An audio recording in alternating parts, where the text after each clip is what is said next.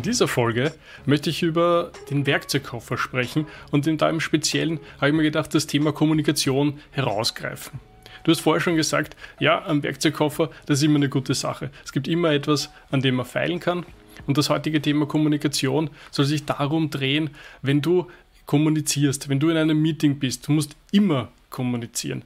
Und da gibt es halt viele Themen, über die man da ein bisschen sprechen kann. Wie sehr hast du das am Schirm? Hast du selber aufgepasst zu dem Thema? Ah, ähm, ja, genau das. Also hast du da viele Füllwörter drinnen, hast du da Bindewörter drinnen, die dort eigentlich nichts verloren haben? Und wie gut gehst du damit um? Ist das ein Thema, was eine Stärke ist von dir? Ist das ein Thema, an dem du vielleicht ein bisschen arbeiten solltest? Ja, genau, der Punkt ist da ja der wesentliche, dass es immer etwas gibt, wo man sich verbessern kann oder woran man arbeiten kann. Und äh, im Endeffekt reden wir viel über Reflexion und das gehört ja auch irgendwie dazu, dass ein Werkzeugkoffer füllt sich ja durch diese Selbstreflexionsprozesse, die man als Führungskraft auch durchgehen muss, weil man ja ständig irgendwie neue Teammitglieder hat oder neue Aufgaben, neue Projekte und dementsprechend muss man sich in dem Prozess auch immer irgendwie selbst bei der Stange halten. Und äh, über Kommunikation haben wir ja schon vor ein paar Wochen einmal eine Folge gemacht, so als grundlegendes Verständnis äh, als Führungskraft, was es dann heißt zu kommunizieren oder wie du es auch gesagt hast, äh, nicht zu kommunizieren, was es ja effektiv dann nicht gibt als, als Führungskraft, weil man immer irgendwas aussendet. Und äh, das hast du zwar Meetings äh, gebracht, aber ich würde vielleicht äh, generell wieder beginnen mit dieser mit dieser E-Mail- oder Chat-Kommunikation, äh, wo man selbst da schon eigentlich sehr gut in die Materie gehen kann, äh, wie man denn kommuniziert oder, oder dass man sich das selber erstmal evaluiert äh, in seinem eigenen äh, Schreiben sozusagen. Weil dann natürlich die erste Frage, die wir uns da vermutlich sowieso wieder stellen würden, ist, ist es überhaupt notwendig, E-Mails zu schreiben an das Team? Oder ist es überhaupt notwendig, Chat-Kanäle voll zu spammen sozusagen als Führungskraft? Und das sind ja schon mal eigentlich erste so Selbstreflexionsgänge, die da die da losgetreten werden, wo man schon in, diesen, in das richtige Mindset kommt, um tatsächlich sich mal diese schwierigeren Fragen zu stellen. Vollkommen richtig, weil ich denke mir oft, es, es, liegt so nahe, irgendwie mal eine schnelle Nachricht hinauszuschießen und dann aber solltest du schon irgendwie mit in dich gehen. Ja, okay, im Team, äh, wie ist das eigentlich? Jedes Mal, wenn du schießt, du bist der Chef von der Runde, also werden die meisten Mitarbeiter sich denken, naja, puh, ist eine Nachricht vom Chef, da sollte ich vielleicht dann schneller antworten etc. Und wie sehr, wie viel Unruhe bringst du da hinein, indem du einfach mal schnell zwischendurch Nachrichten schickst, weil du dich einfach selber nicht irgendwie am Riemen reißen kannst und dadurch äh, die Produktivität von deinem ganzen Team heruntersetzt. Also ich glaube, das ist sehr wichtig, diesen Impuls nachzugehen oder diesen Impuls dann nicht vielleicht eben nicht nachzugehen, sondern ja, für dich, für den, wie du gemeint hast, für den Werkzeugkoffer aufnehmen und sagen, ja okay, eigentlich schicke ich 15 Mal am Tag äh, gar eine Chat-Nachricht raus und vielleicht könnte ich das für mich selber irgendwie vorher sammeln und dann das äh, gesammelt hinausgehen, weil wahrscheinlich ist es oft nicht so wichtig, wie man im ersten Schritt glauben würde. Was ich da vielleicht auch gleich anwerfen würde, bevor, bevor wir zu tief hineindringen in das Thema, ist, dass da die Idee nicht ist, dass man das jeden Tag machen muss, diese Evaluationsschritte, weil dafür reicht die Zeit dann auch nicht. Also man hat ja genug andere Führungsaufgaben, die da prioritätstechnisch höher sind als äh, quasi diese, diese detaillierte Selbstreflexion zu machen oder diese, diese Analyse dieser Kommunikationsprozesse zu machen. Was aber, glaube ich, uns immer wichtig ist, ist einfach dieses Mindset zu haben, dass ja, auch darauf, darüber kann ich mehr nachdenken. Auf, auf darauf äh, kann ich achten, was denn da passiert in dieser Chat-Kommunikation. Und da hast du jetzt den Prozess ja sehr gut beschrieben. Es geht nicht darum, dass ich jetzt dann sofort äh, mir überlege, uh, war diese Chat-Nachricht überhaupt notwendig, sondern dass man nach einer gewissen Zeit mal vielleicht sich überlegt, okay, wie funktioniert jetzt äh, dann unser Chat-Programm in in unserer Zielerreichung vielleicht in dem Quartal. Dann fahre ich vielleicht in One-on-One-Gesprächen meine, meine Teammitglieder ähm, wie sie quasi meine Aufdringlichkeit äh, quasi wahrnehmen, wie du es jetzt sehr gut gesagt hast. Ja, wenn irgendwie der Chef eine, eine Chat-Nachricht schreibt, dann werden vielleicht Alarmglocken läuten bei manchen Teammitgliedern, was man ja auch nicht möchte, sondern man möchte ja, dass die quasi dann konzentriert arbeiten und nicht sofort rausgerissen werden oder nicht vielleicht diese, diesen sofort emotional irgendwie vom Stress gepackt werden, nur weil sie sehen, dass der, der Chef irgendwas geschrieben hat, auch wenn vielleicht drin steht, ähm, ich hoffe, ihr habt alle einen guten Tag heute, aber das hat beim anderen quasi schon nicht so gewirkt, weil einfach immer sieht, oh, der Chef schreibt. Also quasi diese, diese Prozesse dann irgendwie zu, zu durchblicken und zu und, und auf individueller Ebene mit den Teammitgliedern zu besprechen. Und das reicht aber natürlich einfach in unregelmäßigen Abschnitten zu machen. Also es muss nicht unbedingt Teil jeden Tages sein, würde ich sagen. Ja, ich glaube, das kann man ganz genauso sagen, weil es ist ja natürlich wichtig, wie du sagst, du kannst nicht einfach in jeder Ding, was du tust, so, puh, habe ich das jetzt richtig gemacht, habe ich das jetzt falsch gemacht, sollte ich das besser machen können. Da wirst du wahrscheinlich verrückt werden letztendlich. Aber es geht schon darum, in diesem Tun irgendwie für dich selber Auffälligkeiten zu bemerken. Wenn du einfach gerade irgendwie merkst, so, also heute kann ich es aber wieder im Chat. Das ist irgendwie gefühlt die 200. Nachricht, die ich heute schon geschickt habe. Dann wäre das so ein Zeitpunkt, wo man sich mal denken könnte, so, hm, wie läuft das eigentlich? Mache ich das hier richtig? Und ich glaube, dasselbe gilt eben auch für die gesprochene Kommunikation, also zum Beispiel in deinen Meetings. Und da könnte man sagen, es ist ganz einfach heutzutage bei Online-Meetings zum Beispiel nebenbei einmal das mitzuschneiden, mitlaufen zu lassen und aufzunehmen und sich dann einfach in einer ruhigen Minute einmal so einen Teil einer Besprechung, die du geleitet hast, anzuschauen und dann ganz genau zu hören, okay, wie funktioniert das? Wie bringst du die Agendapunkte? Wie bringst du Themen hinein? Hast du irgendwie die, die Führerschaft über dieses, über dieses Meeting, was ja oft sehr schwierig ist, weil du hast den einen Hut, du bist die Führungskraft und du hast den anderen Hut, du bist Moderator in dieser Besprechung eine Situation, die man bei wichtigen Besprechungen oft vermeiden sollte, weil es einfach Interessenskonflikte natürlich gibt innerhalb dieser Rollen. Aber dann eben auch diese Frage von, okay, und wie genau machst du das jetzt? Wenn du sprichst, sind das Gedanken, die man nachvollziehen kann? Versteht man die Botschaft dahinter, was man möchte? Fangst du an zum Jammern? Fangst du an zum ich weiß nicht, sofort über alle drüber zu fahren? Nimmst du Feedback auf, was da kommt? Nimmst du andere Gedanken auf, die da kommen? Also da gibt es ja viele, viele Aspekte, auf die man dann eingehen kann. Ich glaube, da hast du jetzt die wichtigsten Punkte eigentlich erwähnt, weil es geht äh, primär gar nicht darum, dass man zu einem Sprechtraining sollte, um wirklich seine, seine konkrete Sprache zu verfeinern, sondern primär geht es um genau die Dinge, die du jetzt erwähnt hast, nämlich wie funktioniert denn Kommunikation mit mir und meinem Team? Und da sind jetzt quasi diese sprachlichen Dinge noch gar nicht so wichtig, würde ich sagen. Es geht eher darum, äh, lasse ich meine Teammitglieder ausreden, stelle ich Rückfragen, nehme ich Feedback auf, moderiere ich sinnvoll oder wie du sagst, ja, fahre ich über alle drüber oder lasse ich da Fragen gar nicht zu. Also da geht es jetzt gar nicht, in erster Linie geht es gar nicht darum mit, wie formuliere ich Sätze, äh, spreche ich zu schnell, zu langsam, habe ich viele Pausen, wie auch immer, sondern erstmal, wie passiert denn überhaupt die Kommunikation in einem Meeting, wo ich vielleicht vorher schon überlegt habe, dass es ein bestimmtes Ziel dabei geben muss. Also wir, wir auch gerne sagen, ja, idealerweise geht man nicht in ein Schurfix oder ein Meeting, ohne dass man weiß, was der neue Status nach diesem Meeting ist. Ja, also man muss das ja irgendwie dann quasi angleichen können wie hat das Ganze jetzt funktioniert während dem Meeting? Also es wird natürlich sehr schwer sein, etwas zu evaluieren, wenn ich einfach in ein ähm, Meeting gehe und sage, hey übrigens Team, wir haben morgen um 10 eine Besprechung und dann gehe ich einfach hin und sage, hallo, ähm, ja, wir haben jetzt Besprechung und dann beginne ich einfach irgendwas zu reden und weil ich glaube, es war wichtig, ja. Also man muss das natürlich irgendwie schon in einen Rahmen setzen, den man auch evaluieren kann, aber primär würde ich sagen, geht es erstmal darum zu verstehen, wie denn diese Dynamik vielleicht in dem Meeting läuft. Ja, diese Dynamik hat total viel in sich. Ja, also wie du sagst, ich meine, man kann ja gut äh, glücklicherweise in so einem Online-Meeting auch sehen, wie die anderen darauf reagieren. Ja, also sind die geistig nach zwei Minuten dann weg oder vielleicht schon früher. Oder vielleicht kannst du irgendwie die Aufmerksamkeit und Spannung über eine ganze Stunde lang halten mit deinen Themen, mit der Art, wie du äh, sprichst, mit der Art, wie du die Einbindung der Teammitglieder gestaltest. Und dann würde ich aber auch dann schauen, und man muss halt einfach immer schauen, äh, was gelingt dir gut und was gelingt dir weniger gut. Und das könnte halt sein, wenn du dich einfach schon selber nicht verstehst in dieser Nachbetrachtung dieser Besprechung, ja, dann musst du halt einmal schauen, woran das liegt. Das könnte auf der einen Seite eben daran liegen, über die Punkte, die wir gerade gebracht haben. Deine Sätze sind in dem Sinn nicht verständlich. Du machst ewig lange Schachtelsätze. Du erwähnst einfach immer nur die Hälfte und schluckst den Rest dann herunter. Oder du bist einfach so sprachlich nicht verständlich, weil so undeutlich sprichst zum Beispiel.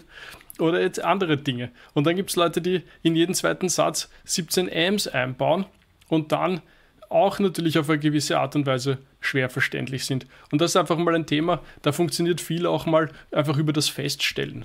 Manche andere kennen wir, die haben irgendwie so ein Wort, auf das sie zurückkommen und das ist dann in jedem dritten Satz vorhanden. Und übers Meeting verteilt kann man dann fangen dann die ersten auch schon an, Stricherlisten zu machen, wie oft jetzt das Lieblingswort ja. vom Chef gerade wieder vorkommt in der Besprechung. Ja, und da ist er, finde ich, auch der, dieser, dieser Schlüssel wieder dieser, dieser Selbstreflexion und dieses Erkennens, welche Schwierigkeiten es potenziell geben könnte, um das jetzt sehr, sehr offen zu formulieren. Und da hast du jetzt schon ein paar Dinge erwähnt, die, finde ich, gerade in der heutigen Welt halt einfacher und einfacher sind, es tatsächlich zu machen. Nämlich, wenn es ein Zoom oder ein Teams oder welche Programme es auch immer gibt, aufzunehmen. Also wie du es gesagt hast, einfach nur mal eine Aufnahme zu machen von einem Meeting und dementsprechend äh, auch das sich nochmal anzuschauen und dann zu überlegen, hat das, wie habe wie hab ich mich gefühlt währenddessen und wie ist es wohl angekommen, wenn ich mich jetzt in diese andere Rolle versetzt äh, habe, wo ich quasi nur der Rezipient bin von dem, was da gesagt wurde.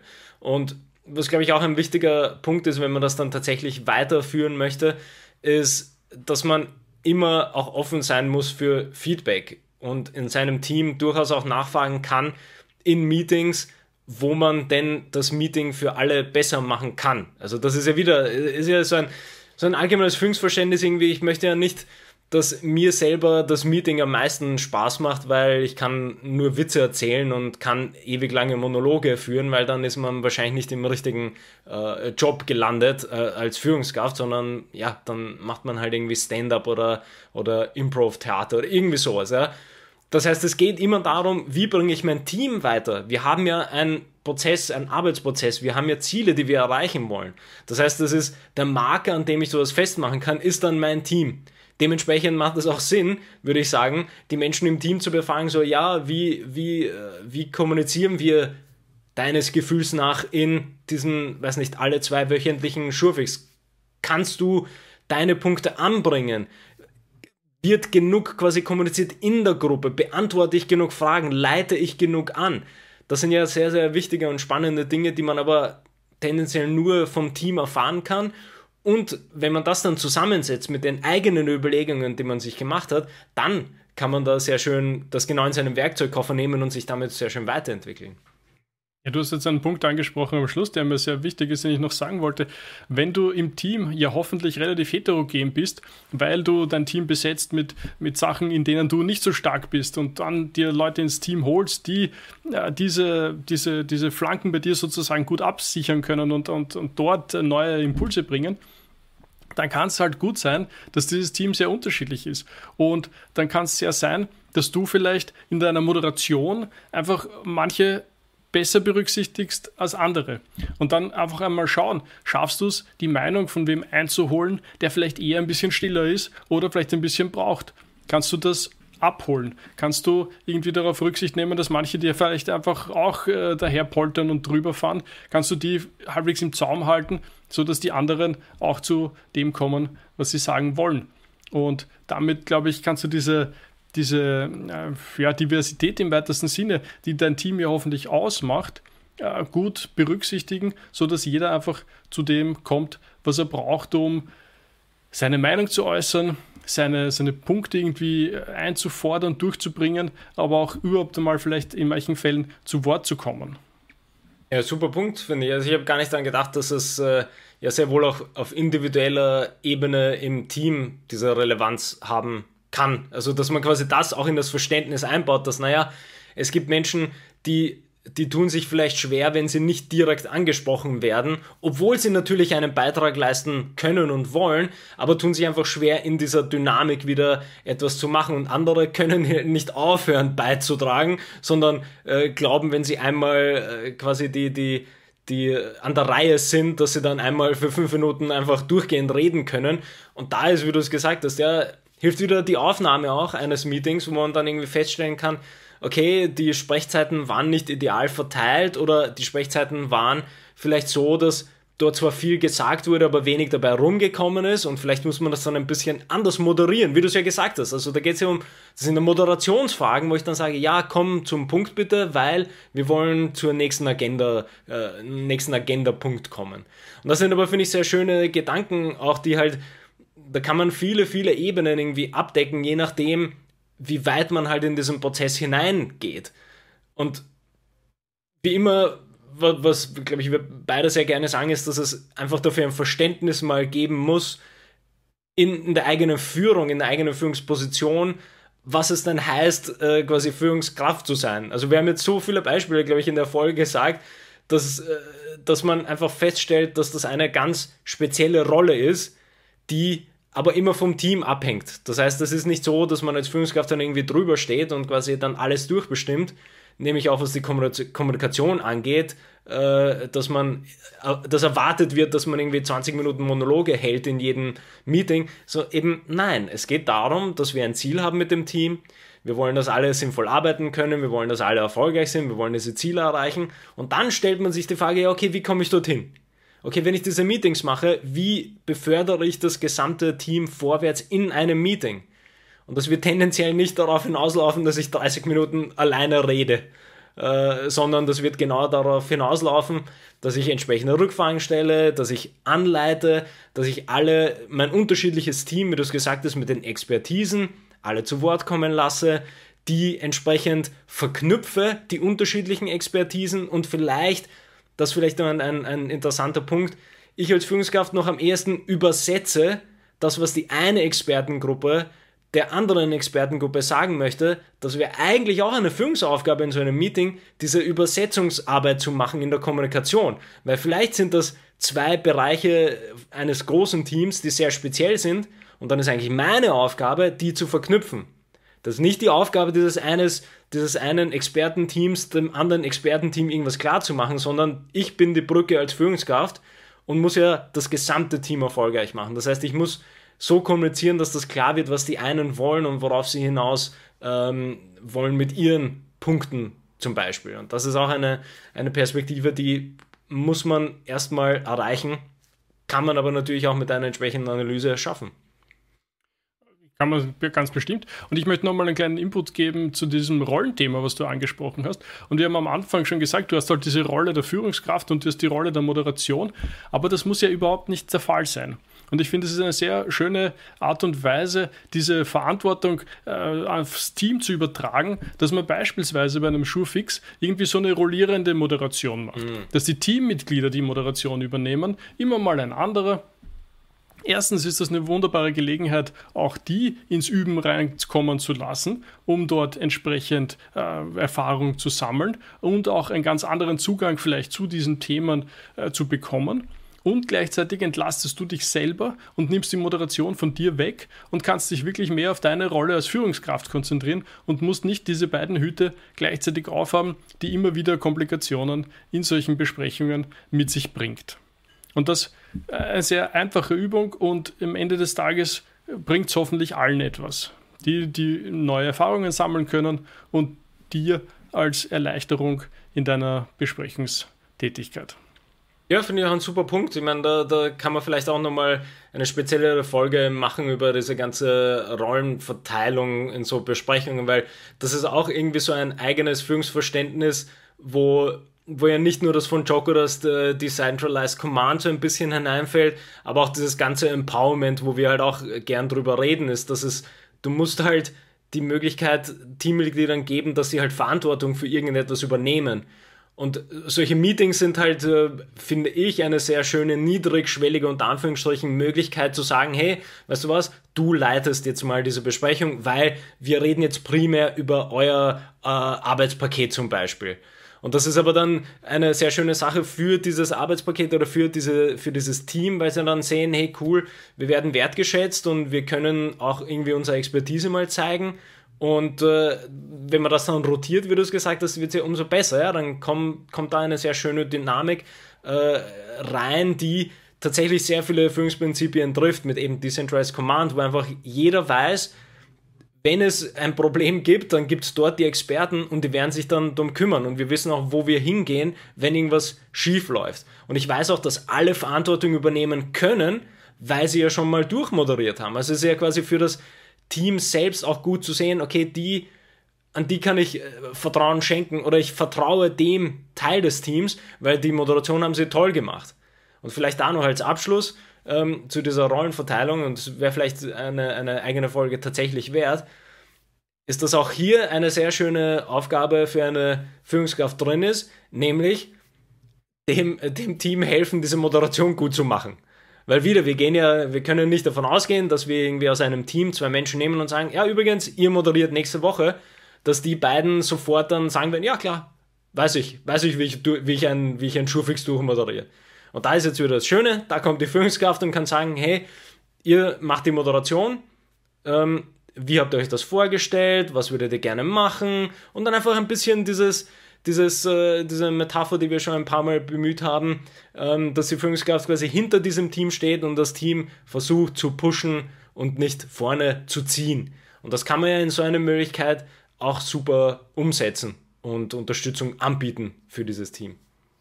Ja, genau. Man kann einfach wie immer sehr individuell das gestalten. Ne? Manche aus der alte Hasen, die können das problemlos und du hast vielleicht irgendwie andere, die in dieser Rolle einfach noch nie waren und dann kannst du dir ein bisschen mehr anleiten als die anderen und das ist sicher ein, ein Führungsstil, der zum Erfolg führen wird.